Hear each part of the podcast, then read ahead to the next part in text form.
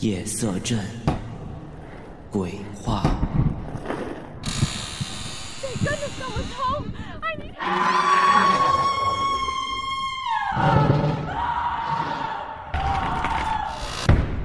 恐惧如影随形。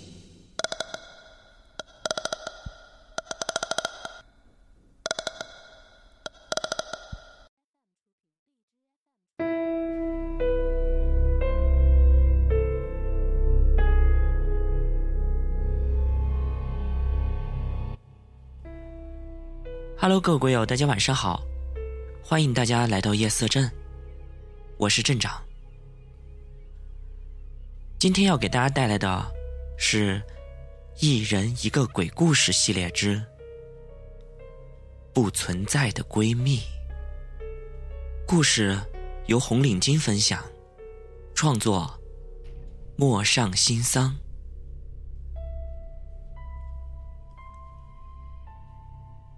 这件事儿发生在五年前，当时的我还是个懵懵懂懂的中学生。那是一个贪玩的年龄。每天我和九个舍友熄灯了以后，都会玩到很晚才睡。或许，如果能养成早点睡觉的习惯，那么这件事儿应该就不会发生了吧。那天已经深夜十一点多了。有几个舍友围在一起打扑克牌，还有几个在玩手机。我有了一点困意，于是就靠在墙边，耸拉着脑袋，用彩色吸管折五角星。这是一种当时在女生中很流行的游戏。五彩的吸管折出来的星星，比纸折出来的更容易成型，颜色也更漂亮。我低着头，上下眼皮不断的打架，手指中间的动作变得混乱起来，最后都折废了好几根吸管。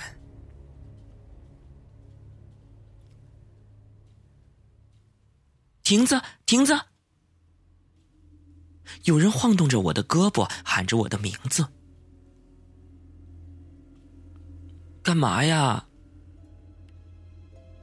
我迷迷糊糊的睁开了眼睛，不耐烦的问着叫醒我的舍友，因为扰人清梦是很不礼貌的。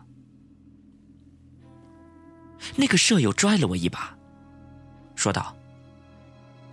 亭子，小夏和洋洋在楼下喊你呢。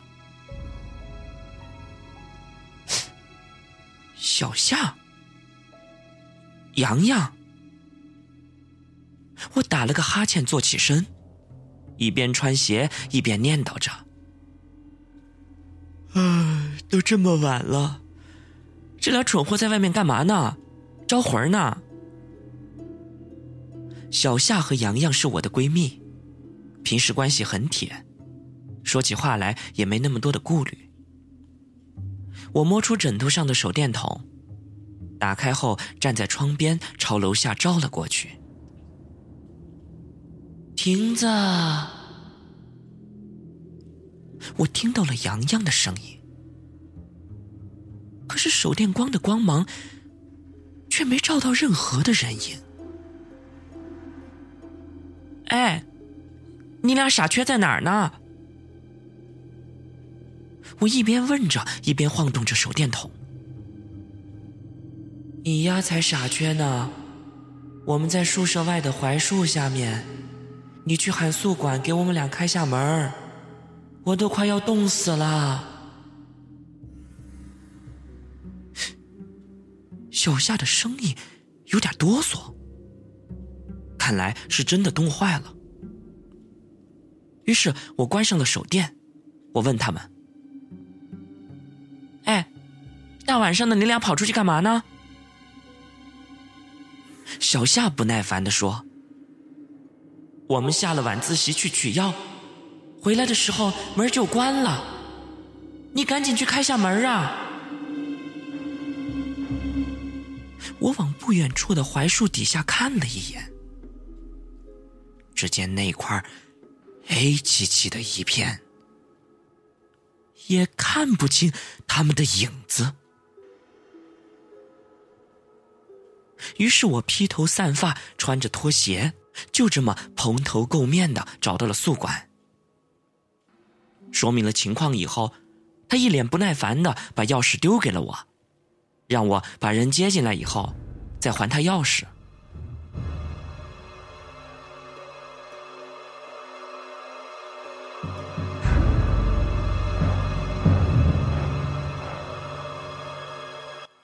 宿舍楼。外面的风很大，呼呼的刮着，我忍不住打了一个哆嗦，于是抱着胳膊往槐树那边走去。可是等我走近了以后，我发现槐树底下的确是站着两个人，可是这两个人。我却根本就不认识，而且不仅不认识，我敢肯定，在这里住宿两年，我完全就没有见过他们。于是我就问同学：“你看到这里之前站着的两个女生去哪儿了吗？”留着学生头的女孩摇了摇头，奇怪的看着我，说：“我们俩一直就在这儿，没有别人呢。”而另一个女孩接过他的话说：“我们出去买东西回来迟了，刚才给舍友打了电话，我们正在等他们出来呢。”我愣了片刻，而反应过来以后，我只感觉浑身的一阵恶寒，于是转身就跑回了二楼，疯了一般的敲着闺蜜住的宿舍门门被打开了，竟然是洋洋。洋洋一脸茫然的看着我问：“哎？”你脑袋进水了，大半夜的猛敲别人门，会吓死人的。我向屋内看了看，在最角落的床铺里，看见了熟睡的小夏。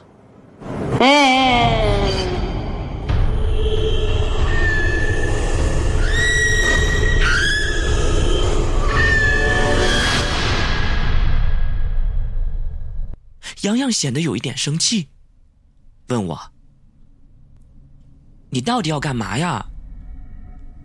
我这时才回过神来，然后颤抖着声音问他：“你们俩，你们俩今天晚上没出过宿舍门吧？”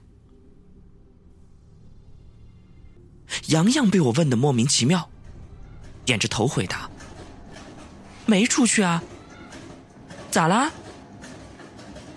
那，那，你们宿舍有没有听到一楼有人喊我的名字？当所有的人都回答没有听到的时候，我的两条腿瞬间就软了下去。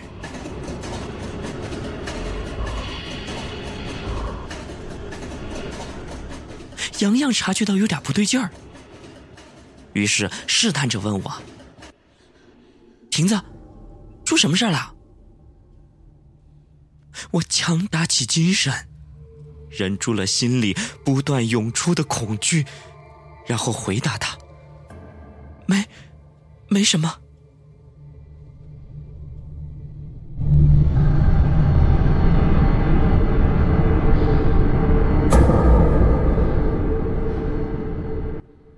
之后回到了自己宿舍以后，我问了舍友同样的问题，而九个舍友却告诉我说，他们都清清楚楚的听到了小夏和洋洋与我对话的声音，而隔壁的人却证明，小夏和洋洋一直都在与我只有一墙之隔的隔壁宿舍。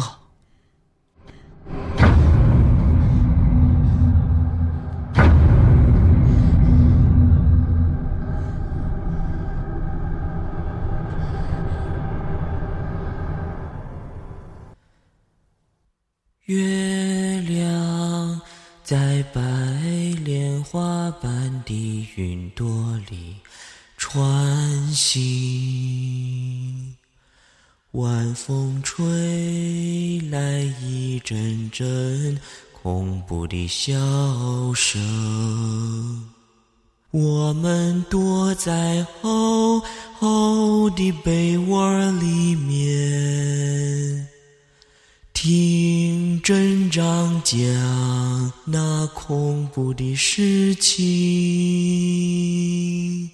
我们躲在厚厚的被窝里面，听镇长讲那恐怖的事情。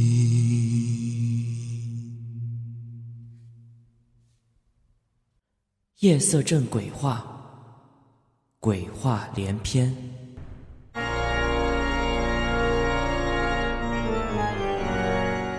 荔枝 FM 六幺八三零五，我在另一个世界等你。